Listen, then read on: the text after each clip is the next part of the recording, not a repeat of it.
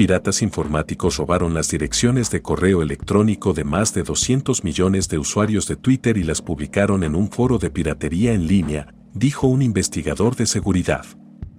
La violación, desafortunadamente, conducirá a una gran cantidad de piratería, phishing dirigido y doxing, escribió en LinkedIn Alon Gal, cofundador de la firma israelí de monitoreo de seguridad cibernética Hudson Rock. Lo llamó una de las filtraciones más importantes que he visto. No hubo pistas sobre la identidad o la ubicación del pirata informático o los piratas informáticos detrás de la violación.